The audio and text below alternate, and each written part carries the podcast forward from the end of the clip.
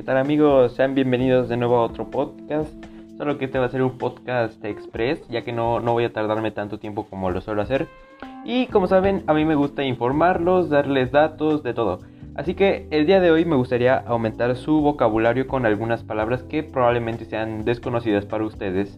Así que vamos a dar inicio. Nuestra primera palabra es artilugio. ¿Qué significa? Pues es un mecanismo o aparato especialmente si son raros o complicados. Es decir, un aparato que no es sencillo de comprender, algo, algo complejo básicamente. Eh, nuestra segunda palabra es contubernio. Contubernio significa alianza o unión. Eso está muy simple. Vamos con nuestra tercera palabra que es desapego. Desapego significa falta de afición, afecto o interés por alguien o por algo. Me pasa, me pasa. Espero que ustedes no. después tenemos efluvio. Yo no conocía esa palabra, pero significa emanación que se desprende de un cuerpo. Yo, repito, no la conocía, pero aquí estamos para aprender. Eh, en quinto lugar tenemos falible. Esto quiere decir que puede equivocarse, es decir, puede cometer errores, no es perfecto. después tenemos invectiva. Yo tampoco conocía esta palabra, pero significa eh, que es discurso o escrito que critican con dureza a alguien o algo. Una crítica constructiva, básicamente. Después tenemos oprobio. Oprobio significa vergüenza o humillación pública, como solían hacerlo en tiempos antiguos.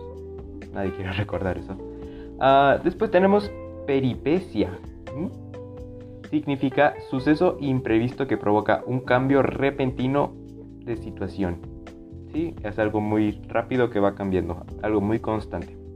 Después tenemos recua. Esto significa conjunto de animales de carga que sirve para transportar mercancías un burro, un caballo, lo que sea. Básicamente el, el, medio de transporte, si lo podemos llamar de, un modo, de algún modo, de un comerciante. Ah, después tenemos la palabra simulacro. Esto significa que es cosa que es reproducción ficticia de otra o una apariencia de lo que pretende ser. Supongo que todos alguna vez hemos hecho un simulacro de la escuela, ¿no? Ya tenemos una idea de lo que quiere decir simulacro. Ah, después tenemos taumaturgo.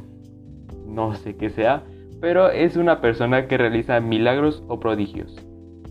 Igual a Jesús. Y por último tenemos la palabra xenofobia. Esto quiere decir que es un odio a los extranjeros. Sí, odio a los extranjeros, como los gringos y el racismo y la discriminación. Pero bueno, esto fue todo por, por hoy en nuestro podcast, podcast perdón, Express. Espero haber aumentado un poco su vocabulario con estas palabras que no usamos tan comúnmente. Y pues nada, eso es todo. Hasta luego.